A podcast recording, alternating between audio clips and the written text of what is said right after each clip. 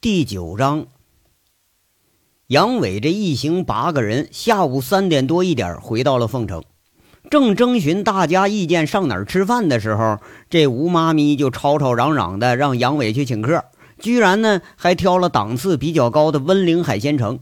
这地方啊，一顿饭没有个一两千你出不来，弄得杨伟他有点肉疼。不过呀，看在几位姐们大发神威收到了欠款的份上，也就释然了。其实，要是搁他一个人的话，那宁愿上地摊去吃碗炸酱面去。人家四位小姐呢，得了杨伟发的一万块钱，一个人这分了两千多，那一个个兴高采烈的轮番给杨伟敬酒。特别是那两位没见过杨伟的娘们儿，一边敬酒啊，还一个劲儿的在这抛媚眼儿，哎，差点就站不稳，直接给你来个投怀送抱了。这杨伟呀，他是来者不拒，直接就是大茶杯子往嘴里头灌，一顿下来，桌上五瓶汾酒，倒有差不多一半进了他肚子了。这虎子王大炮也早都忘了那几个宝姐在泽州的表现，喝的脸红脖子粗啊，那手可就不老实了，一只手你明看着还是端着杯呢，另一只手这就伸进春花秋月那皮裙子底下去了。那咱们吴妈咪这当时就看不过眼了，推推王虎子就说了：“摸摸摸啥摸呀？再摸那也是毛衣毛裤啊！你想上啊？哎，去去去，你们俩呀，自个儿找地方打野战去吧。”这几个小姐这就痴痴的笑起来了。杨伟一听这话，差点把这一嘴的酒啊喷在饭桌子上，憋了半天咽下去，呛的是直咳嗽。那个叫冬雪的姐们呢，就很温柔的给他捶背。哎，好不容易啊，把这口咽下去。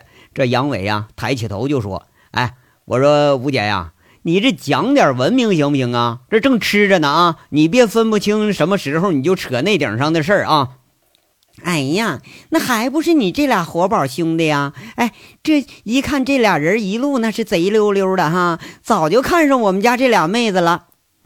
吴妈咪说着呀，你这玩意儿要说这人老成精那是真不假，别的事儿咱不敢说啊。吴妈咪她要看这事儿，保证就错不了。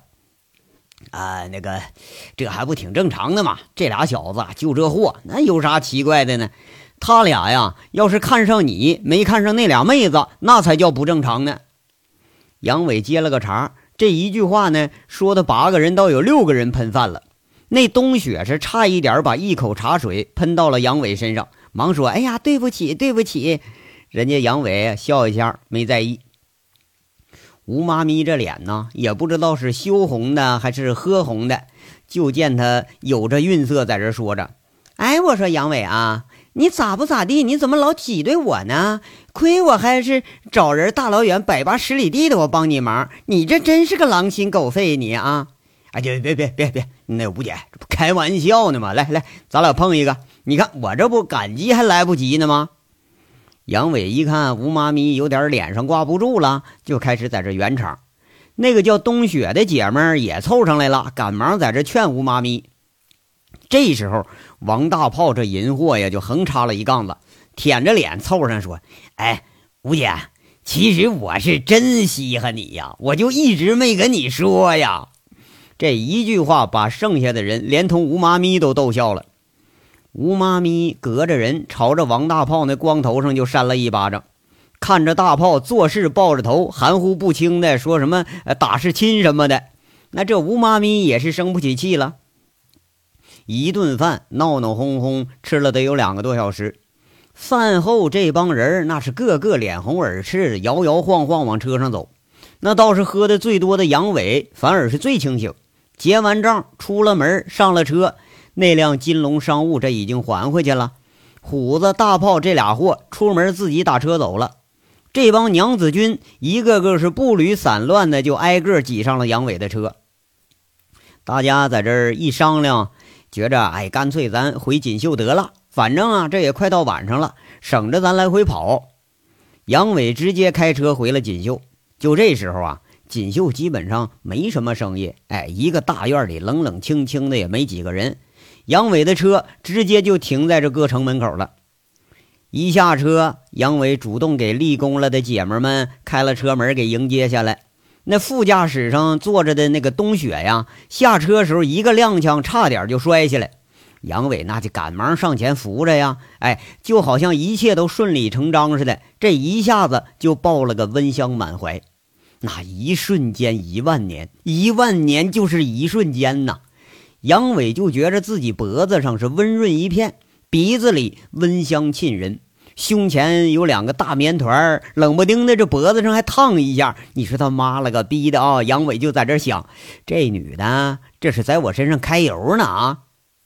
不过呢，你看这东北娘们吧，她长得也是珠圆玉润的，那红扑扑的脸蛋上眼媚流转，一排雕牙玉砌的那背齿和那微微有点上翘的嘴唇啊，不是樱桃小嘴儿，而是一张大嘴呀，一张呃非常赏心悦目、性感十足的大嘴。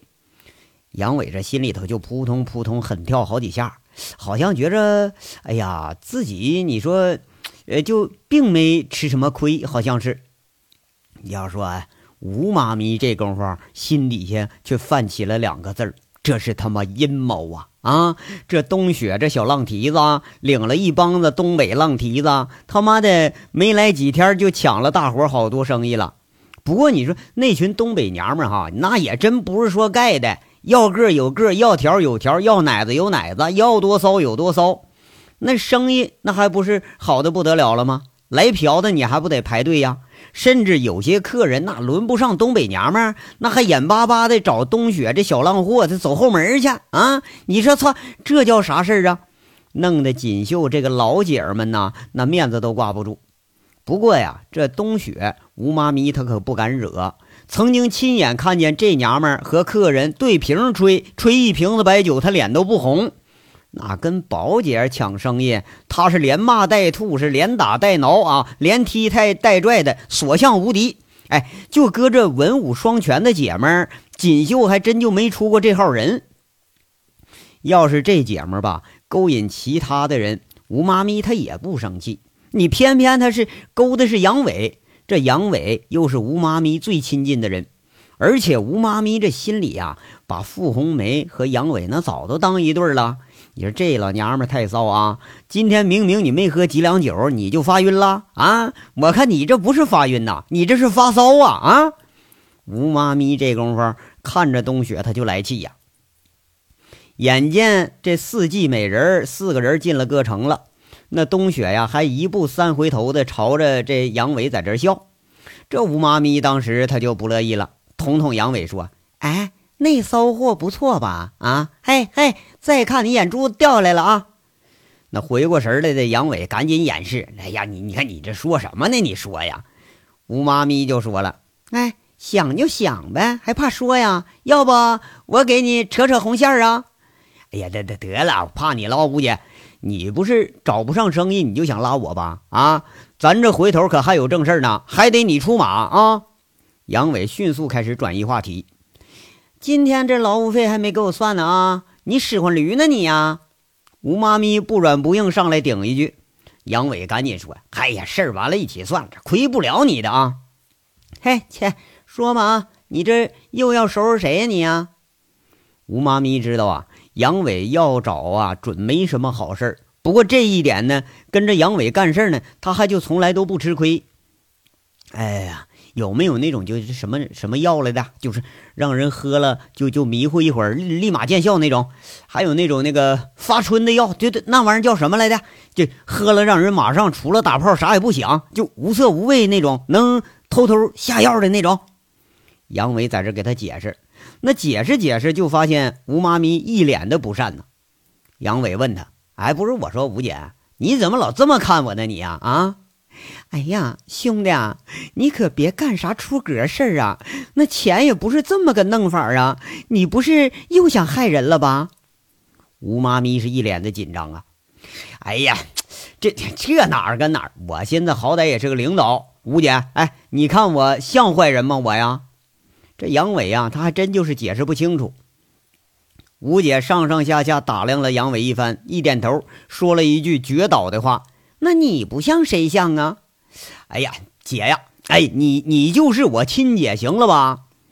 杨伟是一番语重心长的在这说服诱导，哎，不得已呢，又得把这自己的计划是和盘托出，解释了大半天，这吴妈咪总算是整明白了。最后，杨伟问着：“哎，姐，你说咱这不算是干坏事吧？”“哼，反正啊，也不是啥好事。”吴妈咪在这回答一句。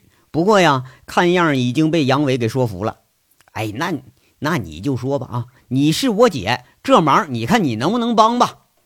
哎呀，得得帮！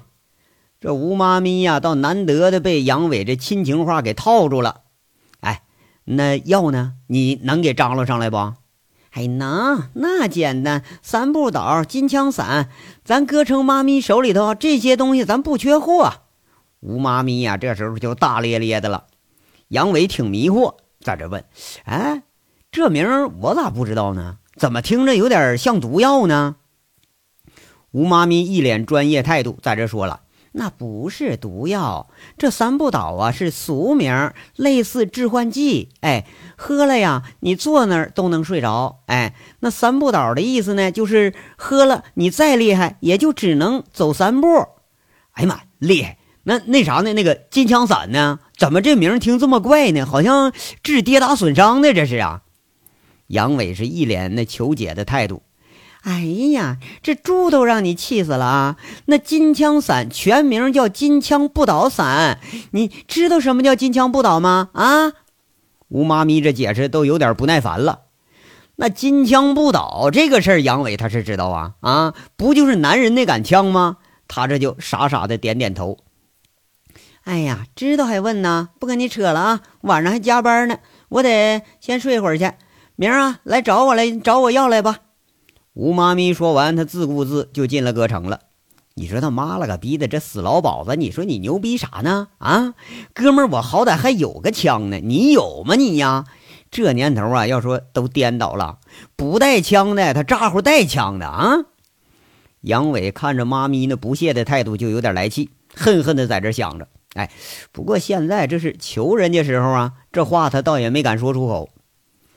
那有时候这事儿呢，他就是个不期而遇。比如就是喝酒吧，哈，杨伟经常是想喝的时候吧，没人陪着；你不太想喝的时候，这酒桌应酬是一个接一个来。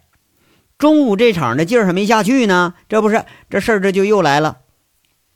杨伟刚上车，是眯了一小会儿，电话来了，一看是季美凤，他心里啊就有点那个。你说这女的啊。隔三差五的就骚扰杨杨伟一回，估计杨伟手上那证据啊，那就是季美凤心里头一个大疙瘩。这什么时候解不开？反正这事儿你可也就是是完不了。不过这东西啊，杨伟还真就不敢给他。你要说那废话不是？你别说给他了啊，连让他知道都不能让他知道，说这玩意儿在自己手里呢。那你怀疑你就怀疑去呗，反正啊，我的吧，我认。对不对？人家这个杨伟，他其实也就是一混混，一赖皮。哎，就在派出所，在军事监狱，那那帮预审专家都拿他没招。你何况这是一个季美凤啊？电话一通，人来话了：“杨伟啊，在哪儿呢？啊，我在在歌城呢。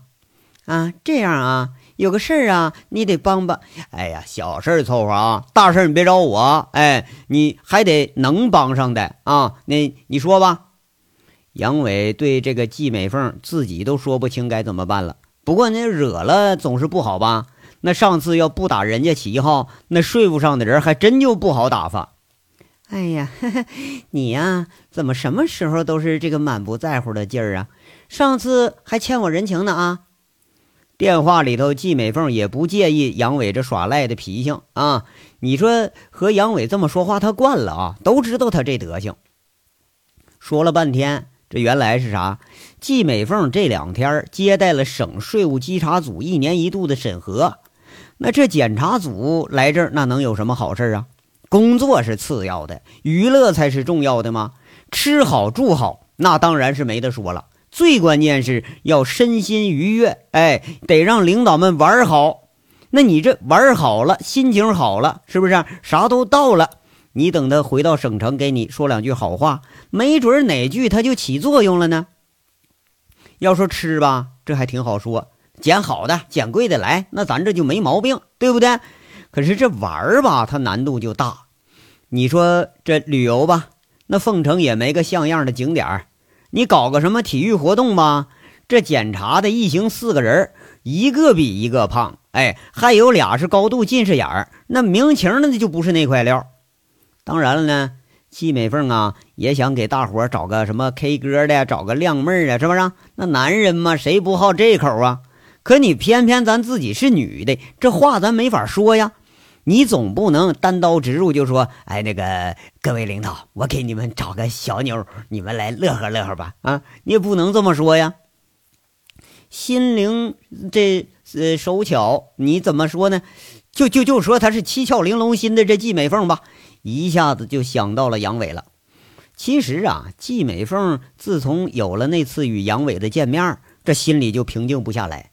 这小子时时怀着能将自己炸得粉身碎骨的危险东西，这主吧真不敢惹。但不敢惹，并不代表咱不敢亲近呐。季美凤那也是当的是有点主见，那一直就试图接近杨伟。一个想法呢是处好点关系，是不是？你别把这尊大神你给惹翻了。当然了呢，能不动声色的把这危机给消除，那就更好了。比如说这次的事儿吧。这杨伟就是娱乐城出身的，那这事儿那就如同家常便饭一样啊，那肯定行啊。上次呢，杨伟没办这个税务登记证被人查了，急了吧，就扯虎皮，认了自己当个便宜姐姐了。他就觉着这事儿有点希望，而且当他知道这杨伟接手陈大拿的机电公司之后，就仔细查证过这机电公司的经营情况，那还给杨伟准备了一份厚礼呢。其实今天的吃请任务给了杨伟，那就是借口啊，找点事儿送一个大人情给他。季美凤就觉着啊，这俩人不管是谁欠谁的人情吧，啊，这有欠有还，那俩人还不得是越来越近了？那只要近了，他就啥事儿都好说呀。杨伟啊，在这一听说的要陪吃陪喝，还得陪玩啊，那这玩意儿倒是挺简单。不过呢，今天都喝差不多了。他就在这推辞，哎呀，我说季局呀，我喝的我现在还晕乎呢啊！我不去，真不去啊，不去呀！杨伟啊，哎，这不好事吗？一会儿把领导带给锦绣消费去，不给你们拉生意呢吗？这不，季美凤啊，听着杨伟想推辞，一下子就把他话打断了。爱爱谁去谁去啊！我不去，再喝我就得给抬回去了。我杨伟是一副死赖不认账的架势。不过说也是哈。现在这最需要的不是酒和床，是呃是那啥，很舒服的那种休息环境环境啊。这季美凤她倒不生气，哎，还有给杨伟准备好的一份厚礼，咱没出手呢，而且可以说这是个杀手锏呢。就听他说了，啊，这河都没过就拆桥了，你不想去哈？那算了。我还说帮你杨大经理呀，要那么几家的欠债什么的呢。还有啊，你那税务登记证啊，哎呀，看样这杨大经理是能得很。哎，不需要我这便宜姐姐帮你，那算了，我挂了啊。哎，别别别，等等等会儿。哎，我说你你刚你刚才说啥？杨伟一听这债，他当时就精神了，马上开问。啊，没听清啊，我懒得跟你说了，挂了啊，你忙你的吧。根本就没准备挂的季美凤，故意用揶揄的口气在这刺激杨伟。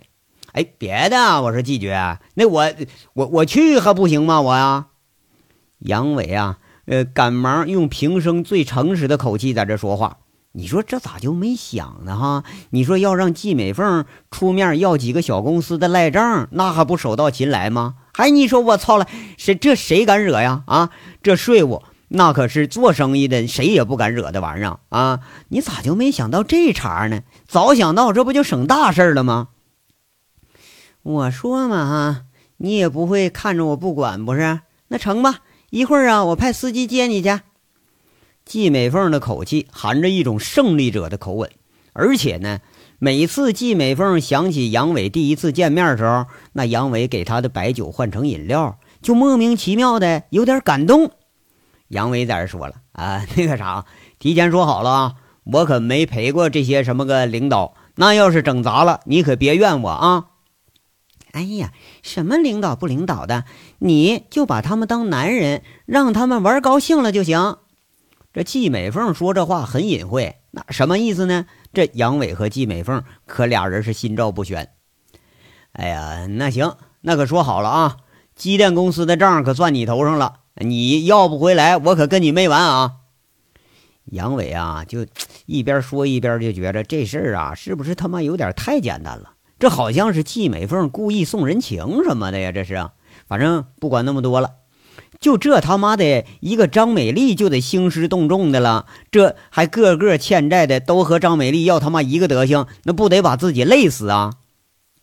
季美凤在这笑说了：“ 嘿嘿，威胁是吧？哼，好，我接受你威胁啊。”他在这琢磨啊，我就怕你跟我没完呢啊！你跟我没完，那我我这就就正中下怀了。你要万一跟我完了，可就是倒了霉了。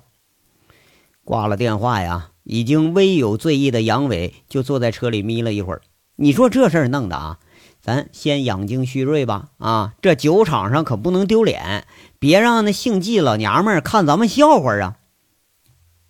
就在这杨伟已经迷糊的不省人事的时候，他不知道啊，在歌城刚才的那一幕啊，都落在一个人眼睛里。那是谁呢？就是现任锦绣经理助理的傅红梅啊。傅红梅也是偶然从窗口往外一看，哎，不经意就看见了杨伟一行人的归来。特别是杨伟这货呀，笑眯眯的把四个小姐给让下车，哎，居然还有一个还还搂人家啊！你说这这这，自打这杨伟和陈大拿搅到一块儿，傅红梅是越看杨伟他越是不顺眼。你跟薛平不但说有一腿了啊，而且居然还趁着薛平不在，你要搞这群小姐，你整点乱七八糟的事儿。傅红梅呀，看着这就想起初见杨伟的时候了。